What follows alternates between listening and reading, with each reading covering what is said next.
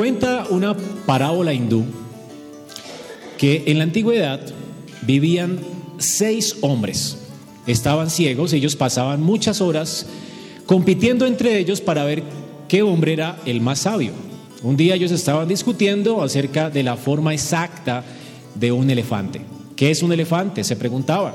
Y comenzaban a discutir qué era un elefante hasta que obviamente alguno de ellos dijo, pues ¿por qué no vamos y tocamos un elefante real?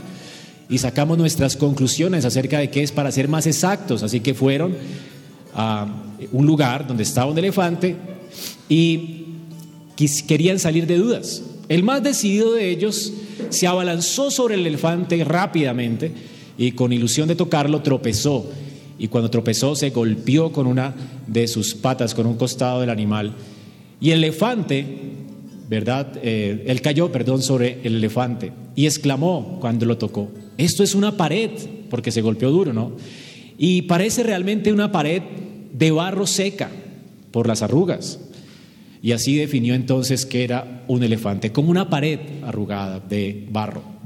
El segundo avanzó con más precaución y con las manos extendidas dio con los colmillos del elefante y comenzó a palparlos. Y vio que eran eh, eh, con puntas agudas y tocó que eran fuertes. Y dijo, sin duda este animal es como una lanza. El elefante es como una lanza. Es igual a una lanza. Su punta es aguda, es fuerte. Y entonces el tercero, que también era ciego, o todos eran ciegos, cuando se giró hacia el elefante, agarró la trompa y comenzó a tocar la trompa. Y eh, comenzó a registrarla de arriba abajo y, y dijo, escuchen, este elefante es como una serpiente, es igual a una serpiente larga. Y entonces el cuarto sabio se acercó por detrás y recibió un golpe de la cola del animal y comenzó a tocar la cola del animal y comenzó a registrarla con sus manos y entonces no tuvo ninguna duda. Y dijo, esto es una cuerda, es una cuerda muy vieja, exclamó. El quinto de los sabios se encontró con la oreja, la oreja del elefante y comenzó a tocarla, a palparla. Y, dijo entonces, ninguno de ustedes ha acertado sobre qué es un elefante. El elefante es más bien como un gran abanico plano es un gran abanico plano. El sexto sabio, que era el más viejo de ellos, se encaminó hacia el animal con lentitud y dice que encorvado, se apoyó en su bastón y de, de tan doblado que estaba por la edad, pasó por debajo de la barriga del elefante y tropezó con una de sus patas gruesas. Y entonces dijo, escuchen, estoy tocando ahora mismo el, animal y os aseguro que este animal tiene la misma forma que una palmera. Es una palmera, es como una palmera. Así entonces, satisfecha la curiosidad de ellos, regresaron a su casa y cuenta la historia, la parábola, que todos habían experimentado por ellos mismos cuál era la forma verdadera del animal. Y entonces ya cada uno, pues con su posición, eh, realmente llegaron a la conclusión de que es eso que cada uno experimentó, pues eso era el animal. Y así los hinduistas creen que según la percepción que tú tengas de Dios, pues ese es Dios. Así que para ellos cualquier religión del mundo, pues es una religión verdadera, porque cada uno percibe a Dios de acuerdo a su propia experiencia.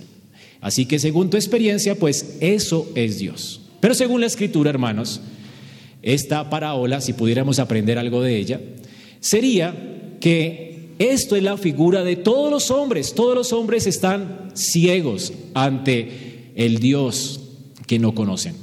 A raíz del pecado, todos nosotros estamos excluidos de la gloria de Dios. Por lo tanto, somos ciegos que si de alguna manera palpáramos a Dios no lo podríamos llegar a conocer realmente. Pero obviamente somos, además de ciegos, aborrecedores de Dios. Así que jamás palparíamos a Dios, más bien desde el jardín el hombre ha huido de Dios. Y como hemos huido de Dios, las conclusiones a, las que hemos llegado siendo ciegos, palpando, realmente han sido conclusiones idólatras. Todas las religiones del mundo, en su conclusión acerca de quién es Dios, han llegado a la idolatría, es lo que la escritura nos dice. La escritura no, no dice que la conclusión que tú tienes acerca de Dios es real o verdadera, sino idolátrica. Hermanos, no podemos llegar nosotros a conocer a Dios por causa de nuestra ceguera, por causa de nuestro aborrecimiento hacia Dios, ni siquiera quisiéramos palparlo. Si quisiéramos conocerlo, seguramente Él se da a conocer, pero tememos acercarnos a Él porque Él es juez justo. Y todos los hombres tienen ese temor, por eso crean su propio ídolo. Así que esta parábola hindú, si pudiéramos aplicarla al cristianismo, sería lo contrario. Todas las religiones del mundo existen porque cada uno ha inventado su propio ídolo, de acuerdo a su propia experiencia. Y lo triste es que muchas, muchas de las eh, eh, lugares llamados cristianos han inventado su propio Dios de acuerdo a su propia imaginación. Y así entonces la iglesia, ¿verdad? Ha sido permeada por la idolatría. La idolatría es algo que es muy normal en nuestra generación. Cada uno ha tenido una experiencia con Dios y según su experiencia, asimismo dice conocer a ese Dios. Dios es así, Dios es así. Y al final, bueno, tenemos ese gran movimiento ecuménico en el sentido malo, ¿verdad? Que cada uno tiene su propia idea de Dios, pero una concepción idólatra, que está obviamente apartada de la escritura.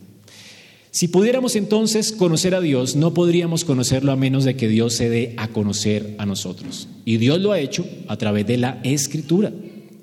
Y la escritura dice que pensar de Dios de otra manera, aparte de la Biblia, es idolatría.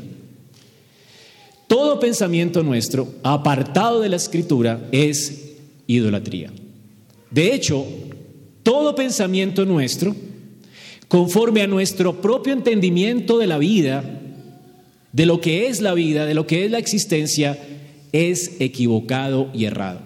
La escritura dice, sea Dios veraz y todo hombre mentiroso. No hay conclusión a la que el hombre pueda llegar que podamos decir, esto es verdadero. El hombre, ¿verdad? Es por naturaleza un hombre apartado de la razón y necio en sus caminos y apartado de la verdad. Y no puede llegar al conocimiento de la verdad a menos que Dios le dé un corazón nuevo. Es lo que la escritura afirma. El hombre, claro, entiende que hay un Dios, pero se esconde de él. Y se esconde de él precisamente porque teme encontrarse con él a causa del pecado y porque no quiere abandonar su pecado, porque ama su pecado. Dice la escritura que los hombres restringen con injusticia la verdad. Ellos no quieren, no quieren conocer a Dios y por eso se esconden de él desde el jardín. Los hombres pues se han levantado ídolos. La pregunta entonces es, ¿es posible conocer a Dios? Esta es la visión o la misión de nuestra iglesia. Porque es la misión y la visión de Dios. Es lo que Dios quiere para nosotros. Sí, sí es posible conocer a Dios. Porque Dios se ha hecho conocible a través de su palabra y en Cristo. Hermanos, ¿no es increíble que desde el jardín el hombre estando huyendo de Dios, no queriendo ya tener relación con él a causa del pecado, es Dios quien busca a Adán en el jardín? Es Dios quien ha estado buscando al hombre desde el comienzo. Y Dios buscando al hombre, dándose a conocer a él a través de su palabra y luego el fin último de la palabra o, la culminación de toda la revelación de Dios está en la persona de Cristo. Es en Cristo donde Dios se ha dado a conocer plenamente y completamente. Es por eso que Cristo dijo, yo soy el camino, la verdad y la vida. Nadie viene al Padre y ese viene, puedes colocarlo allí. Nadie puede venir a conocer al Padre, nadie puede venir a tener comunión con el Padre, nadie puede conocer al Padre sino por mí. Él es el camino para conocer al Padre. Él es el camino para poder tener intimidad con el Padre porque el Padre es alguien justo y nosotros pecadores. Pero Cristo vino no solamente a revelar la verdad de Dios, sino a hacer posible que nosotros conozcamos a Dios. Nosotros, siendo muertos en delitos y pecados, y siendo Dios un Dios justo y santo, no podemos tener comunión con Él a menos que Dios haga justicia. Y Dios envió a Cristo a esta tierra para hacer justicia.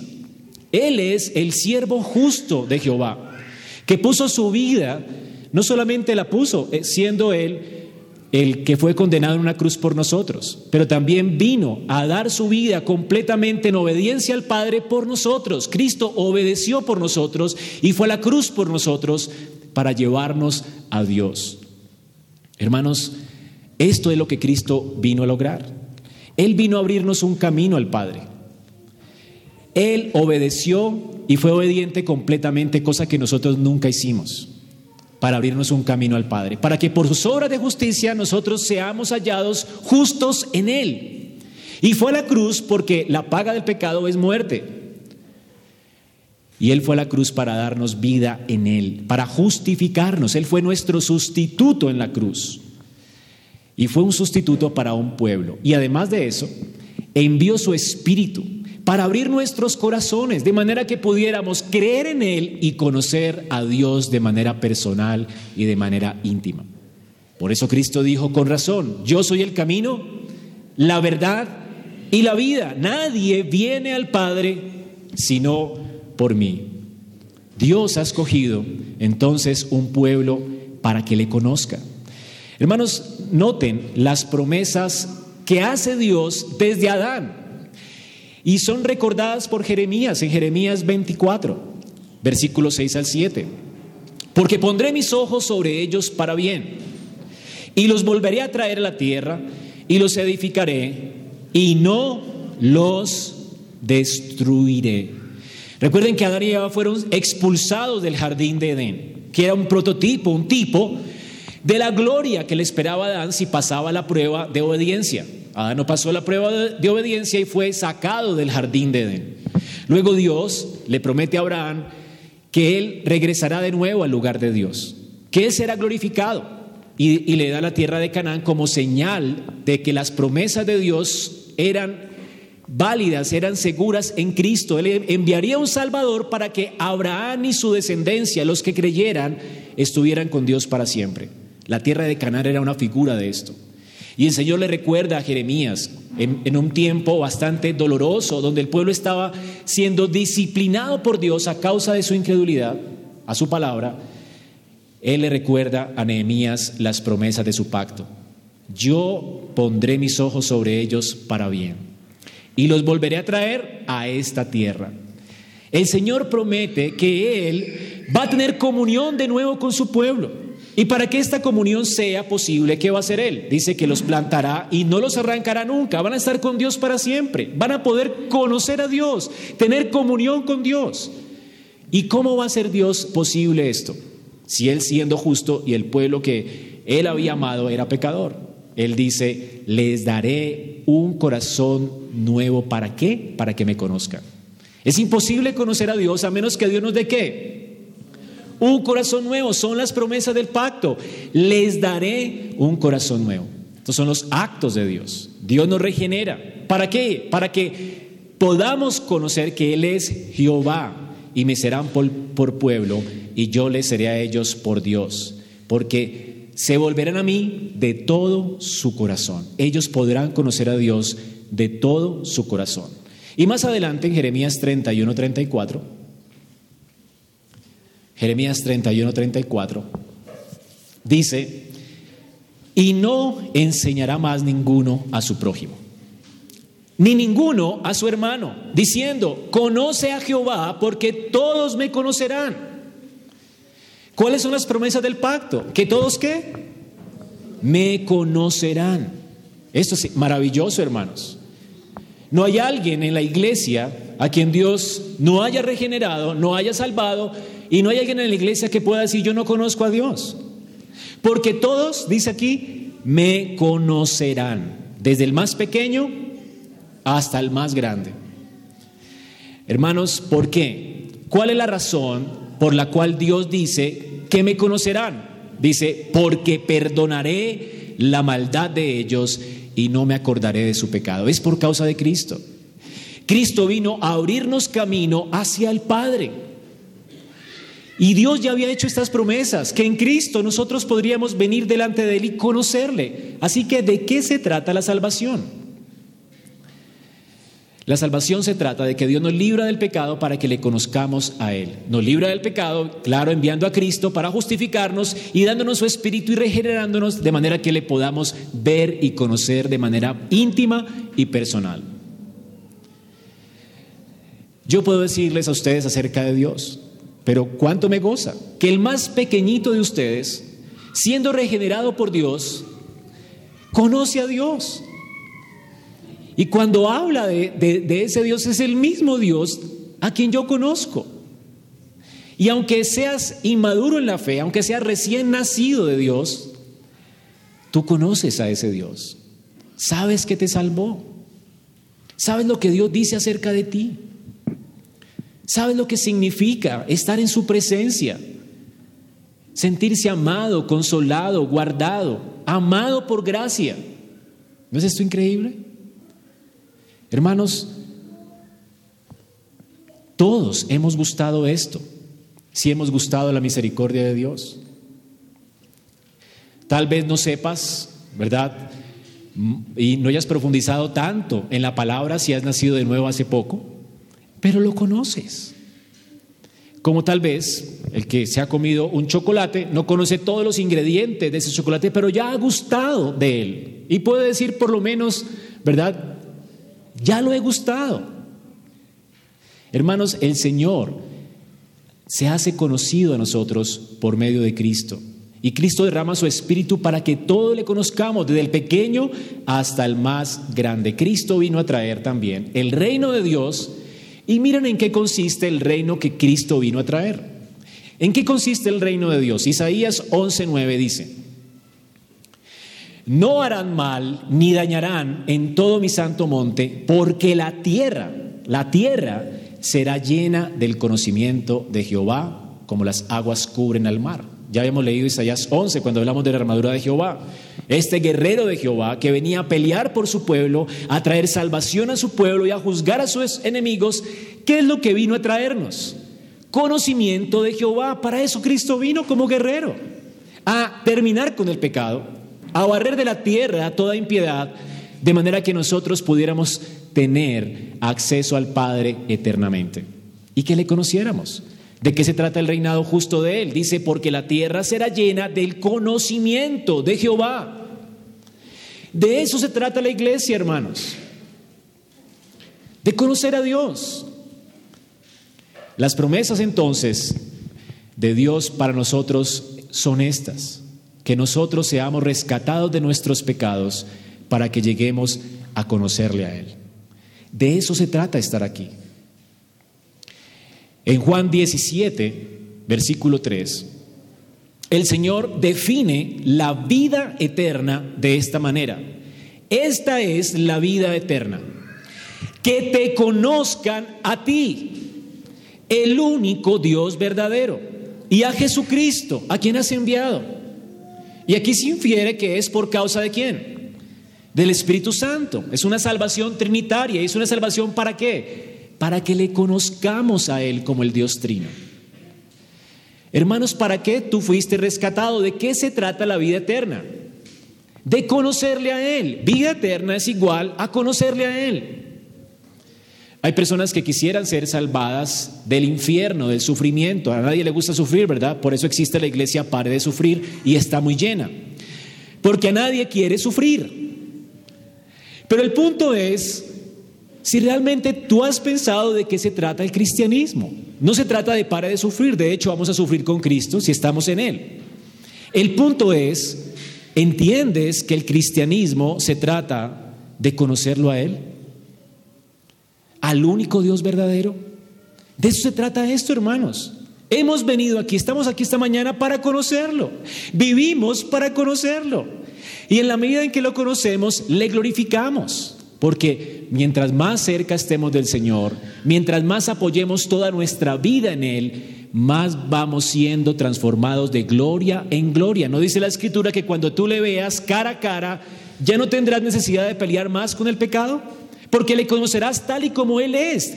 Eres completamente santo cuando le veas cara a cara. Pero mientras más te acercas a Él en intimidad, mientras más le conoces por su palabra, su Espíritu está actuando en ti para santificarte. Esto es increíble. De eso se trata la iglesia. La iglesia es el pueblo de Dios que ha sido redimido por Cristo, que ha sido llena del Espíritu de Dios para que conozca al único Dios verdadero. De eso se trata la eternidad.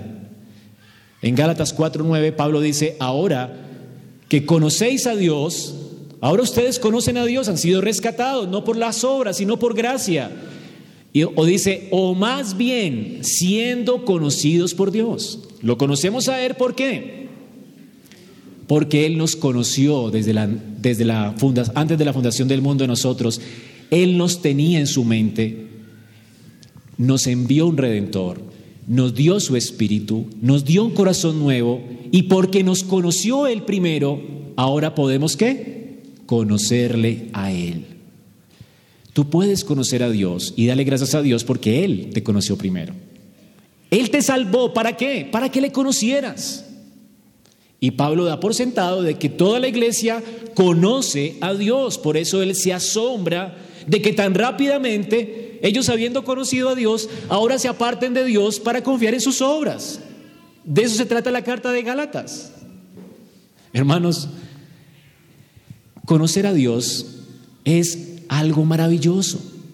El Señor nos ha conocido para que le conozcamos y conocerlo a Él tiene un efecto en nuestra vida, un efecto muy práctico.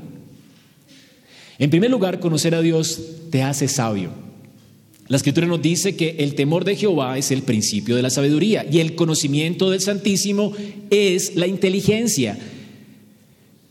Esto está en Proverbios 9:10. ¿Sabes quién es alguien sabio, según Dios? No es el que tiene muchos títulos y el que ha logrado acabar su bachillerato o su universidad y tiene un PhD. ¿Quién es alguien sabio, según la escritura? El que conoce a Dios. El más pequeñito en la fe aquí es más sabio que cualquiera de los sabios de este mundo. ¿Entiendes eso? Si tú ya conoces cuán pecador eres y cuán grande Salvador tienes, tu sabiduría sobrepasa al más sabio de los hombres, porque ya tú entendiste la vida. Tú ya sabes quién te creó, tú ya sabes por qué el mundo está como está, y tú ya sabes la provisión que Dios ha hecho para traer esperanza al mundo. Tú ya lo entiendes todo. Eres más sabio que el más sabio de todos los hombres. Es lo que dice la escritura. Mientras los científicos están descubriendo, ¿verdad? ¿De dónde vienen las cosas? Venimos del mono, del Big Bang y todo esto, ¿verdad?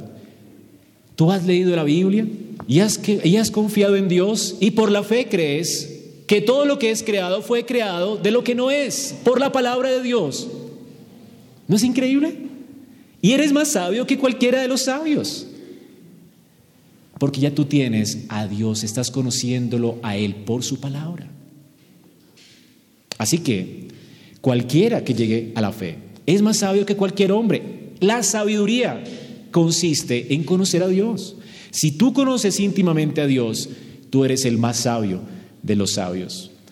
Y vas a crecer en sabiduría. Mientras más conozcas a Dios, mientras más conozcas las profundidades de su carácter, más sabio serás. Conocer a Dios también nos libra del pecado. Es lo que nos dice la palabra de Dios cuando en Isaías el pueblo de Israel se estaba apartando de Dios. La razón por la cual ellos estaban entregados al pecado, se habían entregado a la maldad, era porque se resistieron a conocerlo, se apartaron de la palabra de Dios, se apartaron de la voz de Jehová para seguir su propio razonamiento. Israel dijo, no, Dios no tiene razón, Y comenzaron a ser pragmáticos. Esto es lo que funciona, esto es lo que da resultados, esto así es como se debe adorar a Dios, así es como se debe hacer las cosas, así es como se debe trabajar y dejaron de oír la voz de Dios. ¿Y saben qué sucedió con Israel? En Isaías 1, del 3 al 4, dice, el buey conoce a su dueño y el asno el pesebre de su señor. Israel no entiende, mi pueblo no tiene conocimiento. ¿Y qué sucedió? Oh, gente pecadora, pueblo cargado de maldad, generación de malignos, hijos depravados. Señor, ¿y por qué sucede esto? Porque dejaron a Jehová, dejaron a Jehová. Tú dejas a Dios y te corrompes. Tú dejas el conocimiento de Dios, dejas de escuchar la voz de Dios por medio de su palabra y te corrompes. Apartarse de Dios es sinónimo de corrupción. Por eso es imposible que alguien apartado de la razón, apartado de Dios, pueda llegar a ser una mejor persona. Va a ser una peor persona. ¿Tú has entendido eso? Si tú conoces a Dios, tú nunca serás indiferente al pecado. Si tú no conoces a Dios, el pecado ya te, ha, ya te ha atrapado. Y te apartarás de la razón. Y serás peor persona. Peor persona. Hay padres que educan a sus hijos, ¿verdad? Para que sean buenas personas, los forman muy bien. Pero sus hijos apartados de Dios y apartados de la razón salen al mundo y los padres se asombran. Pero ¿cómo mi hijo se convirtió en esto? Pues padre, no te asombres. Si eres cristiano no tienes por qué asombrarte. Porque todo hombre apartado de la razón, ¿en qué termina? Corrompido, corrompiéndose. Siempre andarán de mal en peor. Por eso, el trabajo de un padre debe ser acercar a sus hijos a Dios. Mostrarle el amor de Dios, la dulzura de Dios, la gracia de Dios, la misericordia de Dios en Cristo. La única esperanza para los hombres está en Cristo. Conocer a Dios nos hará también crecer en conformidad con el carácter de Cristo. Nos aparta del pecado y nos hace crecer en conformidad con el carácter de Cristo. La palabra de Dios dice, gracia y paz o sea multiplicadas. En segunda de Pedro 1 del 2 al 3. Gracia y paz o sean multiplicadas. ¿Cómo es? La gracia son estos regalos de Dios es decir, estas virtudes de las que Pablo habla, estas virtudes de una vida piadosa que nos son dadas por gracia. ¿Cómo es que estas virtudes no son multiplicadas a nosotros? Dice Pedro, en el conocimiento de Dios y de nuestro Señor Jesús. Y añade, como todas las cosas que pertenecen a la vida y a la piedad, nos han sido dadas por su divino poder de aquel que nos llamó por su gloria y excelencia. ¿Cómo es que nosotros podemos crecer en una vida piadosa? Dice Pedro, estas gracias no son multiplicadas en el conocimiento de Dios. Más cerca a Dios, más piadoso eres. Más apartado de Dios, más corrompido eres. ¿Entiendes? Cuando siempre estoy dando las clases de eh, para nuevos esposos. Hablo de dos personas, ¿verdad?, que son diametralmente opuestas, totalmente corrompidas por el pecado, pero que mientras más se acerquen a Dios, como en, un triángulo, ¿verdad?, mientras más se acerquen ambas a Dios, más cercanas están el uno del otro, porque más gracia van a ser, van a darse, más piadosas van a ser, más intimidad van a tener. Pero mientras dos personas están más apartadas de Dios, pues puede ser que permanezcan juntas, ¿verdad? Pero sus corazones van a estar apartados el uno del otro, aunque estén viviendo en el mismo techo. Un matrimonio no puede permanecer sin Cristo, sin conocer a Dios. Por eso es tan peligroso que alguien quiera casarse con alguien que no conoce a Dios. Es horrible. Tiene el sello seguro del fracaso. Y además, conocer al Señor nos hará fructíferos en nuestro servicio a Dios. Conocer al Señor nos hará fructíferos en nuestro servicio a Dios. Y vamos a leer Colosenses 1, del 9 al 12. Por eso es que Pablo ora a Dios de esta manera, para que conozcan a Dios, porque no hay frutos en la iglesia. Pablo entiende que no pueden haber frutos en la iglesia a menos que la iglesia conozca a Dios. ¿Cuál era el propósito que Pablo tenía en mente para la iglesia? Lo descubrimos por la oración que él hace, por la iglesia. Si yo tengo en mente un propósito, yo creo que la iglesia sea esto. ¿Por qué estoy orando por eso, verdad? Bueno, ¿por qué Pablo oraba por la iglesia? Dice aquí, por lo cual también nosotros, él y sus colaboradores, desde el día en que oímos todo lo que Dios está haciendo por ustedes, no cesamos de orar por vosotros. Aquí la palabra oración es todo lo que vimos la semana pasada, acción de gracias, eh, alabanzas.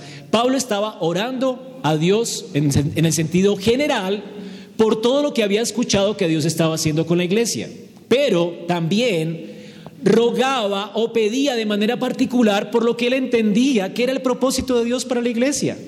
Mire lo que sigue diciendo. No solamente el cesa de orar, dice, y de pedir. Es decir, Pablo hacía acciones de gracia. Qué bueno que Dios está haciendo esto entre ustedes. Damos gracias a Dios por la iglesia de, de, los colosenses, Señor. Gracias por los hermanos. Levantaban y alababan a Dios por ellos. Pero además pedían. Ya saben que la oración es algo general. ¿Y rogar qué es? Algo específico. Es decir, que cuando oramos por algo específico, nosotros queremos ver la gloria de Dios en algo particular. Ahora, la pregunta es, ¿por qué oraba Pablo? Dice aquí, y de pedir que seáis llenos de qué? Llenos del conocimiento de su voluntad. En toda sabiduría e inteligencia espiritual para que andéis como es digno. No se puede andar como es digno a menos de que ellos anden creciendo en el conocimiento del Señor o que sean llenos del conocimiento de Dios. Lo que implica que tú puedes tener conocimiento de Dios siendo una persona inmadura en la iglesia, pero que debe ser llena de ese conocimiento, es decir, que estamos llamados a crecer, como dice Pedro, en el conocimiento de Dios. Y dice, ¿para qué? Para que andéis como es digno del Señor, agradándole en todo, llevando fruto en toda buena obra y creciendo en el conocimiento de Dios, creciendo en el conocimiento de Dios. ¿Y cómo crecemos en el conocimiento de Dios? Bueno, Pablo nos va a, través de esta oración podemos ver algunas cosas de cómo lo hacemos. Y además dice, fortalecidos con todo poder, conforme a la potencia de su gloria, para toda paciencia, porque la necesitaremos, y longanimidad, con gozo, dando gracias al Padre que nos hizo aptos para participar de la herencia de los santos en luz. Pablo dice que la vida cristiana se trata de conocer a Cristo en esta oración. Implícitamente está diciendo que sin el conocimiento de Cristo es imposible vivir la vida cristiana. Y por eso pide para que la iglesia sea llena del conocimiento de Dios. A nosotros nos encanta, nos gusta, ah, y como pastores peor, ¿verdad? Vemos una iglesia tal vez no creciendo, vemos una familia no creciendo, vemos nuestras vidas no creciendo en la gracia de Dios, en el carácter de Cristo, y queremos de alguna manera ayudarle a Dios forzándonos a nosotros a cumplir con ciertas reglas. Nos gusta ser legalistas. Esto está arraigado en nuestro corazón. Entonces queremos que la iglesia haga ciertas cosas, que se vista de tal manera, que hable de tal forma y comenzamos a estorbar y a fastidiar a las personas con reglas y, aún a nosotros mismos. Y tenemos un checklist de reglas. Ya hice esto, tenemos que hacer el devocional, tenemos que hacer esto, tenemos que hacer esto, ta, ta, ta, reglas, reglas, reglas. Pero para crecer en santidad no hay atajos. Pablo aquí no está orando para que la iglesia siga más reglas. Pablo está orando para que la iglesia, ¿qué haga? Conozca a Dios. No hay atajos para la vida cristiana. Si tú no conoces a Dios, no puedes crecer en santidad. Por más reglas que te pongas, no las podrás cumplir. Recuerdan que la, la, vida, la vida nuestra se trata de los actos de Dios y de las obras de Dios. Por eso es que nuestro catecismo dice, ¿qué es la santificación? ¿Es un trabajo del hombre? No, no es un trabajo del hombre. Es una obra de la libre gracia de Dios. Es Dios actuando en nosotros por medio de los medios que Él ha dispuesto para que le conozcamos. ¿Has entendido eso? Tu responsabilidad es creer en Él y tu responsabilidad es vivir según los medios que Dios nos ha puesto. Es decir, exponernos a la oración y a la palabra. Y es así como somos santificados. Pero a nosotros nos encantan las reglas, ¿no? Nos fascinan las reglas. Hermanos, esto es lo que declara el Señor. Nosotros podemos llegar a conocer a Dios. Y definitivamente la vida no tiene sentido si nuestro principal objetivo y meta en la vida no es conocer a Dios. Si en algo tú puedes gloriarte, ¿de qué sería? ¿De tus títulos, de tus carreras? Bueno, de esto se gloriaba Israel.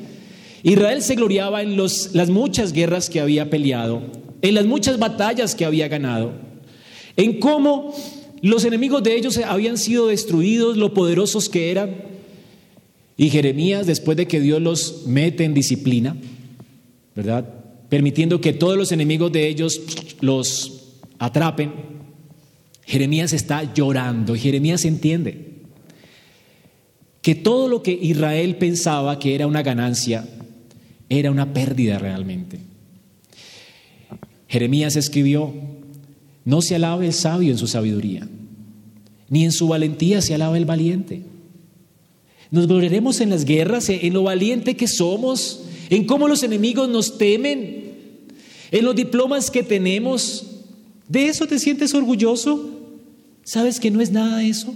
Es vanidad. Dice, ni el rico, uy, qué ricos somos, ni el rico se alaba en sus riquezas. Más, alabes en esto el que se hubiere de alabar, en entenderme, en conocerme que yo soy Jehová, que hago misericordia y juicio y justicia en la tierra, porque estas cosas quiero, que quiere Dios con su pueblo, que le conozca y que se sienta orgulloso de conocerle. Cuando los salmistas se sentían orgullosos de conocer a Dios, ¿Cómo cantaban ellos? Cuando David peleaba las batallas que él peleaba, él las peleaba, seguro. Pero ¿qué cantaba David? Señor, tú has entregado en nuestras manos al enemigo. No por nuestra fuerza. Por eso, no a nosotros, sino a tu nombre sea dada la gloria. ¿A quién glorificaba David? A Dios, porque David entendía su vida en manos de Dios. Esto es sabiduría. Esto es conocer a Dios, saber que nuestra vida depende de Él. No hay obra alguna que podamos hacer nosotros sin Él. Él nos santifica, Él nos guarda, Él guarda en perfecta paz a quienes, aquel cuyo pensamiento en Él persevera porque en Él confía. Hermanos, el conocimiento de Dios, de eso se trata la iglesia. Y aquí entonces, la vida cristiana o la vida eterna o conocer a Dios es exactamente lo mismo.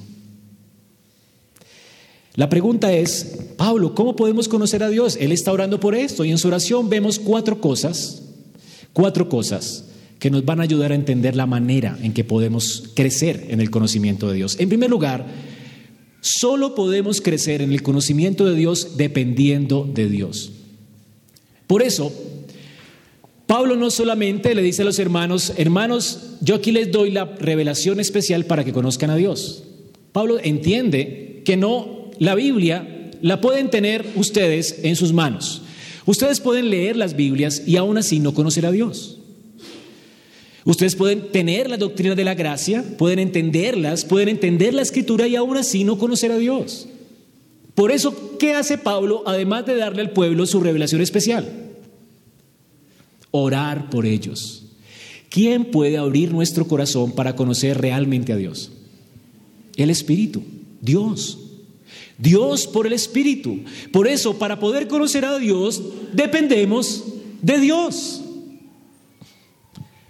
Por eso hay que rogar a Dios que nos llene de su Espíritu. Como oraba Moisés en el monte, Señor, muéstrame tu gloria. ¿Cómo podía conocer Moisés a Dios? Solo si Dios quería darse a conocer a él, ¿verdad? ¿A quién ruega entonces Moisés? Señor, muéstrame tu gloria, yo quiero conocerte. Y lo bueno es que Dios tiene deseos de que le conozcas. Él quiere que te humilles y le pidas, Señor, quiero conocerte. De nada sirve leer nuestra Biblia si no imploramos a Dios, Señor, abre nuestros ojos, como, le, como oraba el salmista, abre nuestros ojos, ¿para qué? Para ver las maravillas de tu ley, para poder conocerte. Tienes que estar con la Biblia en tus manos y clamando a Dios, Señor, muéstrame tu gloria. Tienes que venir al culto y orar a Dios, Señor, muéstrame tu gloria. Todo el que desee este conocimiento lo va a tener. Dice la escritura que si ustedes le invocan de todo corazón, le van a poder conocer. Así que no podemos conocer a Dios a menos de que el Espíritu de Dios nos revele quién es Él. En 1 Corintios 2, del 10 al 12, Pablo nos dice esto.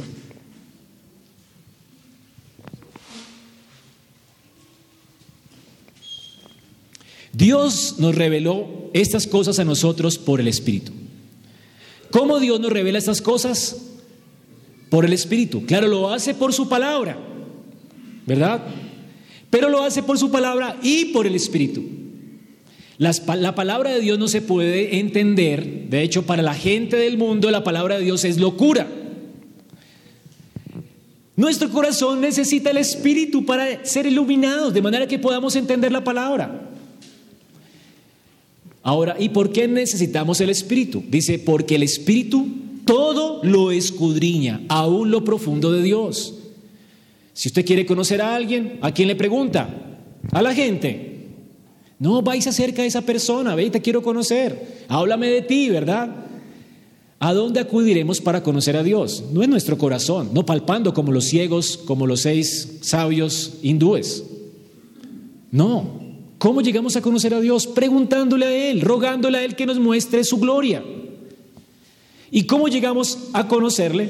Por el Espíritu. El Espíritu de Dios es Dios, ¿verdad? Y él, y él nos ha sido prometido por el Padre a causa de Cristo. Cristo murió para darnos su Espíritu y ese Espíritu conoce perfectamente a Dios porque es Dios. Y Él escudriña la mente del Padre, porque todo lo conoce del Padre, el Espíritu es omnisciente, es decir, todo lo conoce de Dios. Dios no puede tener un pensamiento sin que el Espíritu lo conozca o el Hijo lo conozca. Así que el Hijo vino a darnos a conocer el corazón del Padre y la mente del Padre y nos dio su Espíritu. ¿Para qué? Para que nosotros podamos conocer la mente del Padre y del Hijo. Y esta es la vida eterna, que te conozcan a ti, al único Dios verdadero, al Padre. ¿Y a quién? Y a Jesucristo. ¿Por medio de quién? Por el Espíritu. El Espíritu todo lo escudriña, aún lo profundo de Dios. Y la pregunta de Pablo, de Pablo es genial, ¿no? ¿Quién de los hombres sabe las cosas del hombre sino el Espíritu del hombre que está en él? No es real esto. ¿Quién te conoce más que tu propio Espíritu? Nadie me conoce más que yo mismo. ¿Ok?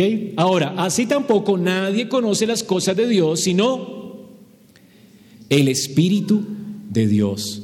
Y nosotros, mire la conclusión, nosotros hermanos, hemos recibido no el Espíritu del mundo, porque es incapaz de conocer a Dios o de amar a Dios, sino ¿qué Espíritu recibimos? El Espíritu de Dios. ¿Para qué? Para que sepamos lo que Dios nos ha concedido, su conocimiento.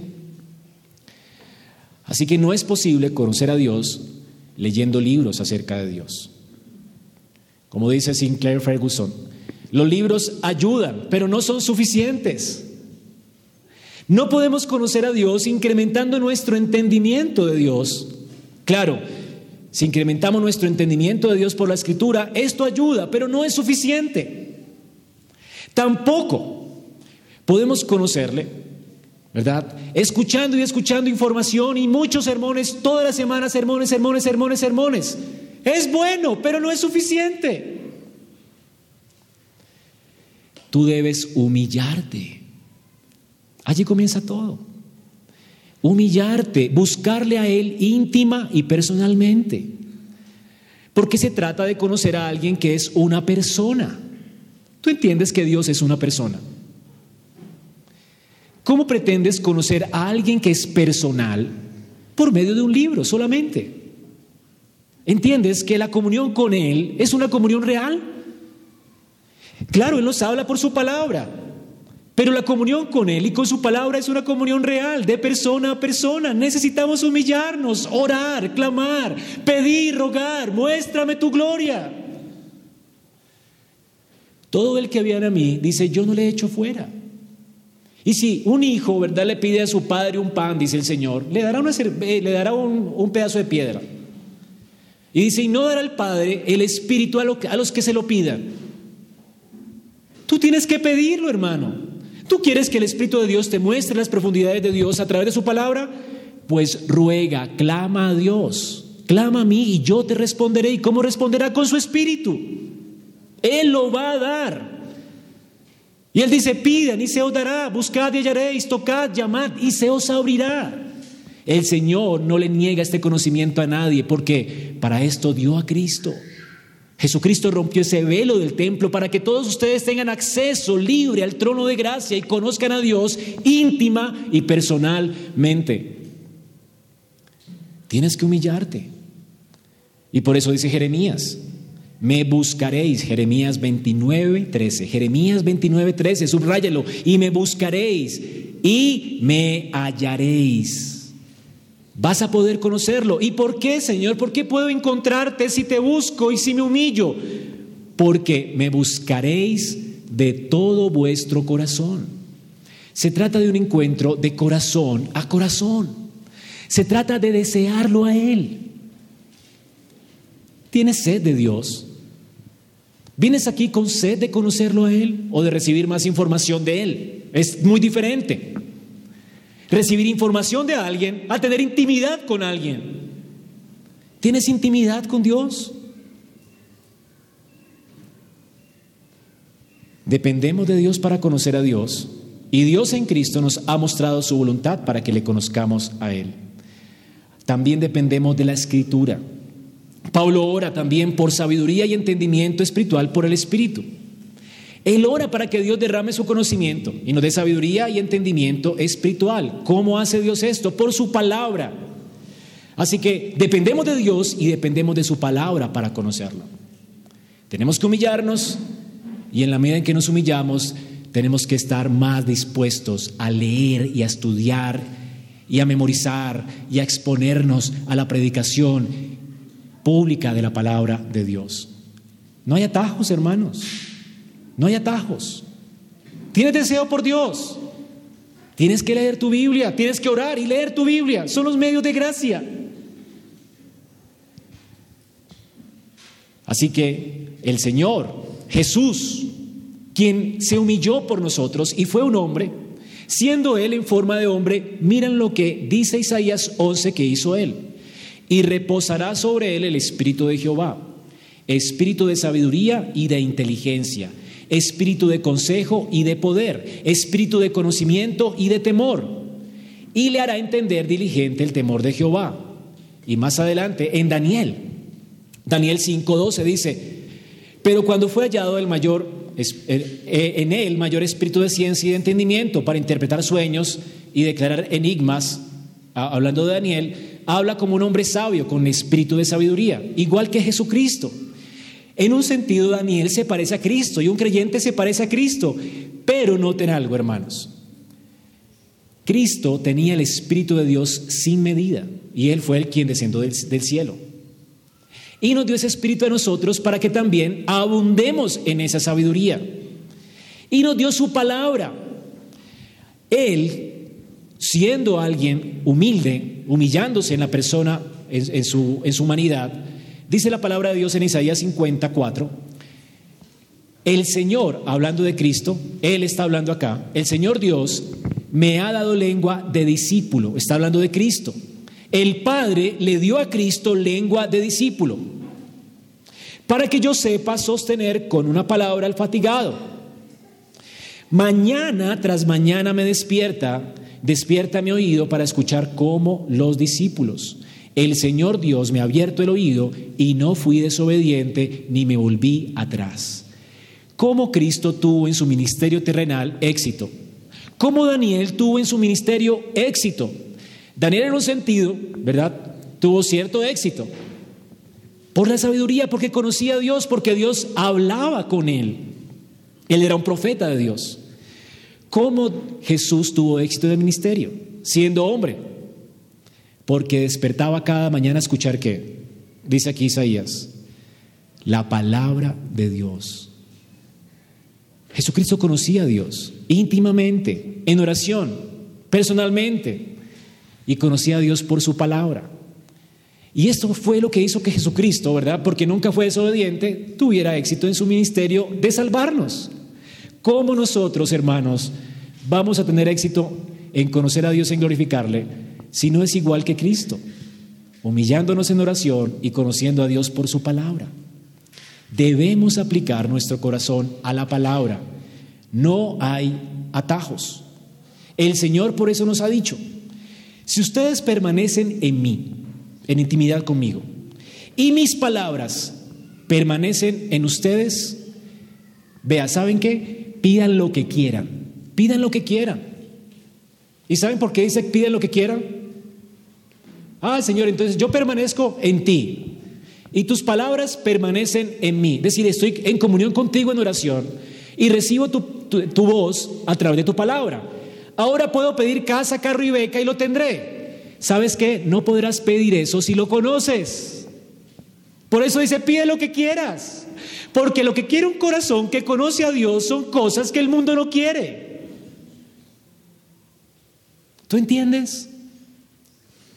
Mientras más te acerques a Dios, tus afectos serán santificados, tus pensamientos serán renovados. ¿Y sabes qué vas a querer?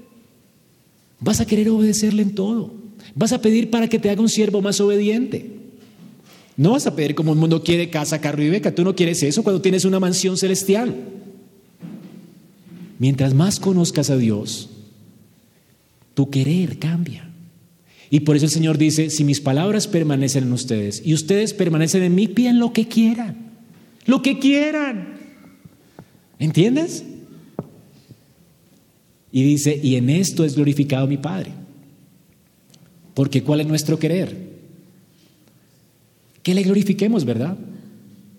Y miren, ¿y cómo es glorificado mi Padre? En la medida en que le pidamos y que permanezcamos en su palabra y Él permanezca en nosotros en íntima comunión, dice, el Padre es glorificado y ustedes van a llevar mucho fruto. Y así es una prueba de que ustedes son mis discípulos. ¿Cómo yo sé que soy un discípulo de Dios? Porque mi creciente intimidad con Él va creciendo cada vez más. Y mi conocimiento de Él por medio de su palabra va creciendo más y más. Pero el que dice que es creyente y no conoce íntimamente al Señor, ni lo conoce en su palabra, ¿verdad? Está simplemente hablando por hablar palabras vanas. Yo soy un cristiano, pero no tiene intimidad con Dios, ni nunca va a la escritura para conocer a Dios. Yo tengo vida eterna, he sido salvo, pero no conoce a Dios. Es una contradicción, porque ¿qué es la vida eterna? Que te conozcan a ti. Tú no puedes decir, soy salvo, no puedes decir, tengo seguridad de vida eterna, si tú no lo conoces a Él. Esto es presunción y es locura. Es como yo decir, tengo un largo ya matrimonio y no estoy, soy soltero, no, tengo un largo ya, estoy casado, es decir, lo mismo, una locura, una tontera. Son tonterías. Alguien que está en pacto con Dios conoce a su Dios, ama a su Dios, está en creciente comunión con su Dios y quiere tener íntima comunión con Dios y quiere conocer a Dios. ¿Y cómo sabrán los demás que somos discípulos?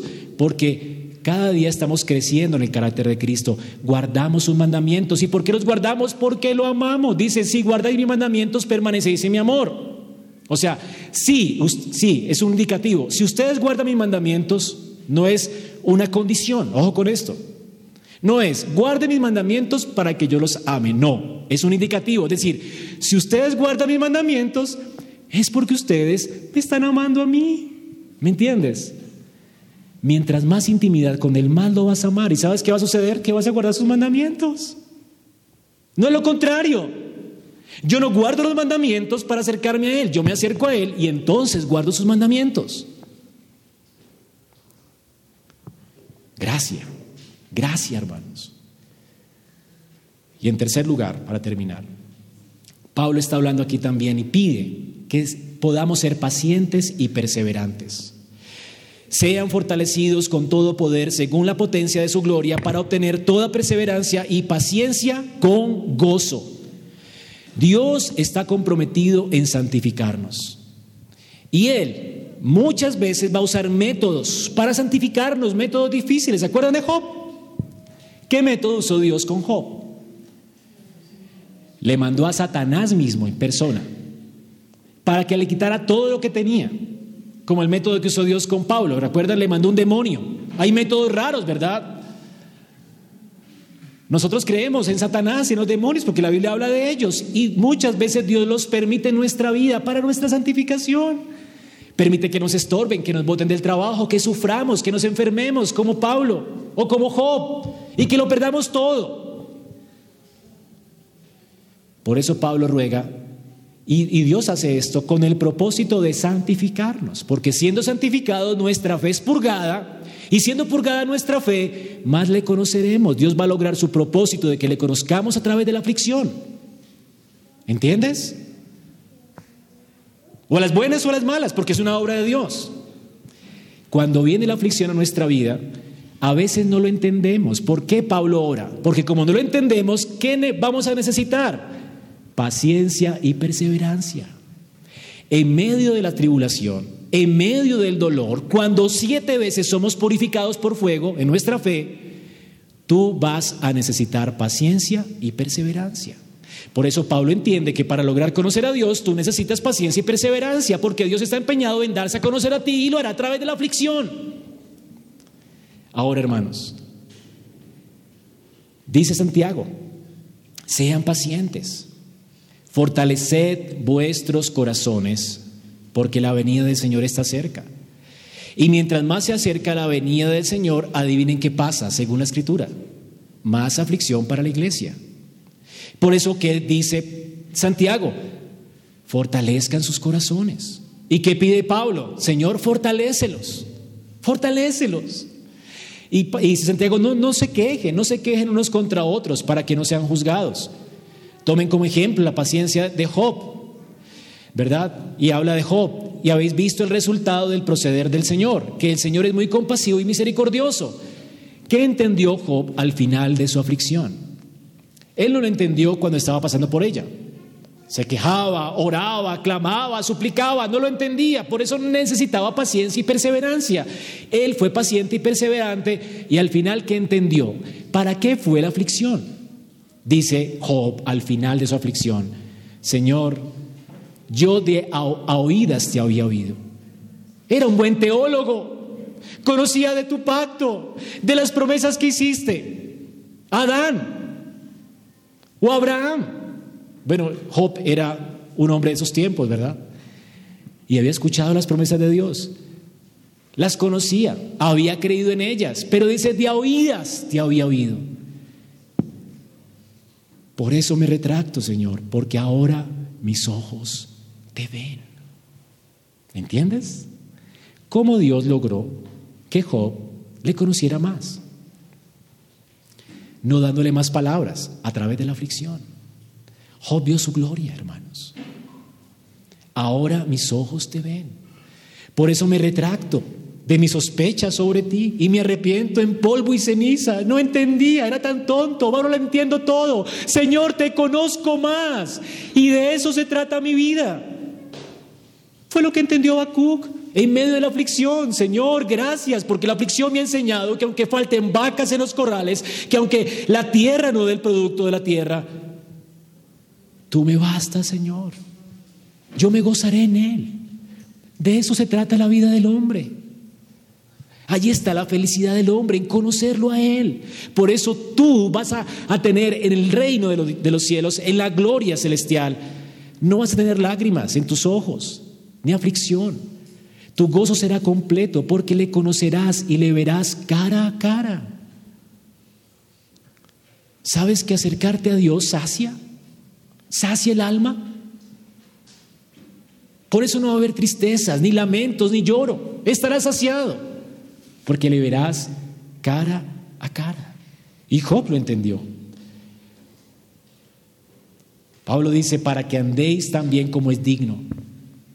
¿Qué quiere lograr Dios en la medida en que le conocemos? Que nosotros le agrademos en todo, dando fruto en toda buena obra.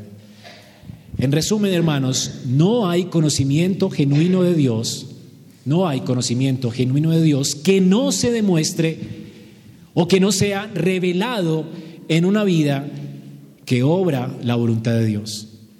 No es posible decir que tú conoces a Dios y no guardas sus mandamientos. ¿Cómo se revela que tú estás creciendo en conocimiento de Dios? Porque esa persona está creciendo en el carácter de Cristo. ¿Cómo sabemos que una persona no conoce a Dios? Ni cinco. Porque su vida no es transformada. Su familia va de mar en peor.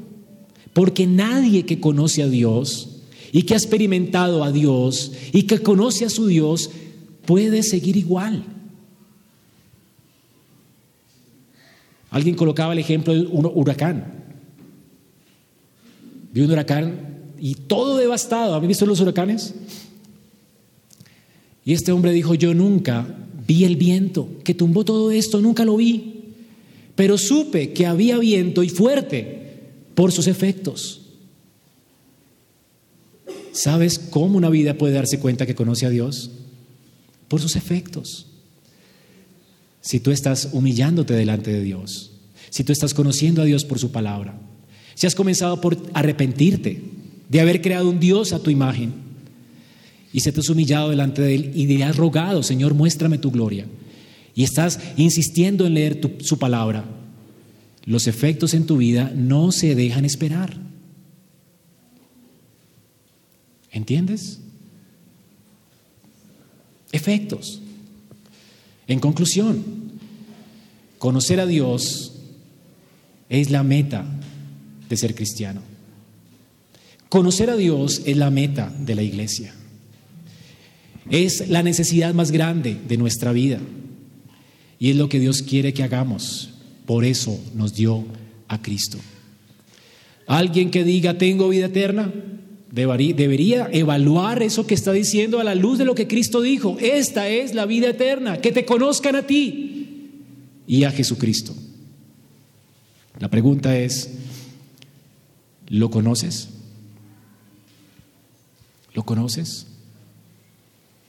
¿Has sentido en tu corazón la profundidad de tu maldad y la grandeza de su amor? ¿Lo conoces? ¿Te has humillado delante de Él? Y si no lo conoces, Él te está invitando hoy para que le conozcas. Él envió a Cristo para que no continúes así. Hoy, si te humillas, tal vez seas parte del pueblo de Dios, tal vez te hayas bautizado. Dice, si mi pueblo se humillare, yo perdonaré sus pecados y sanaré su tierra. No importa cuántos años lleve de cristiano.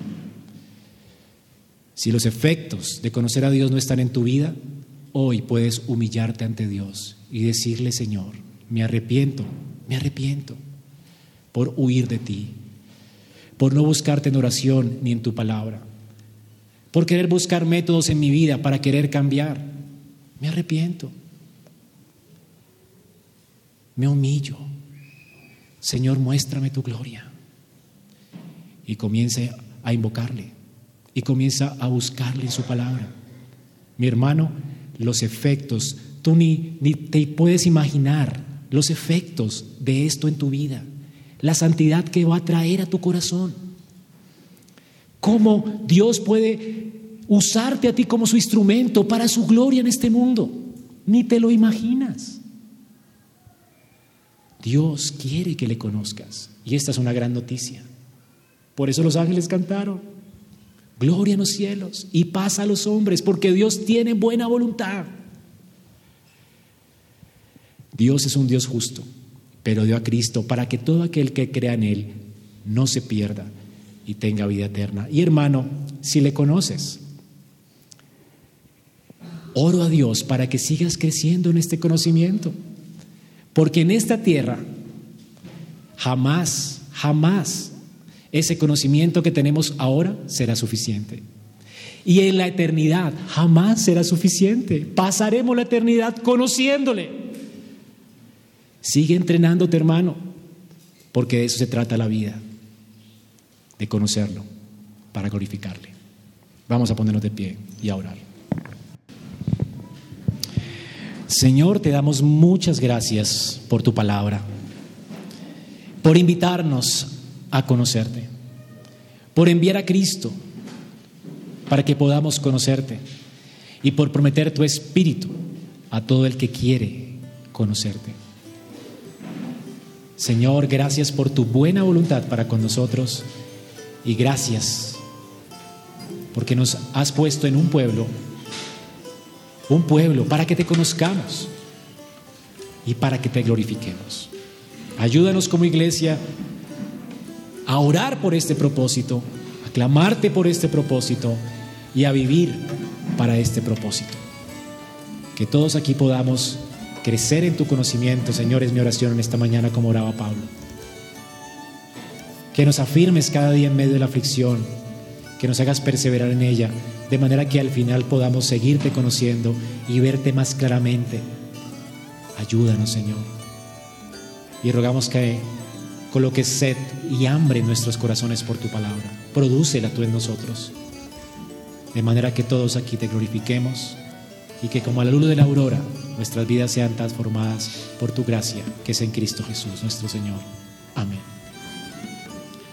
Esperamos que este mensaje haya sido edificante para tu vida. Si deseas este y otros mensajes, visita nuestra página en internet iglesiaraag.org. Este es un recurso producido para la Iglesia Cristiana Bíblica Raag.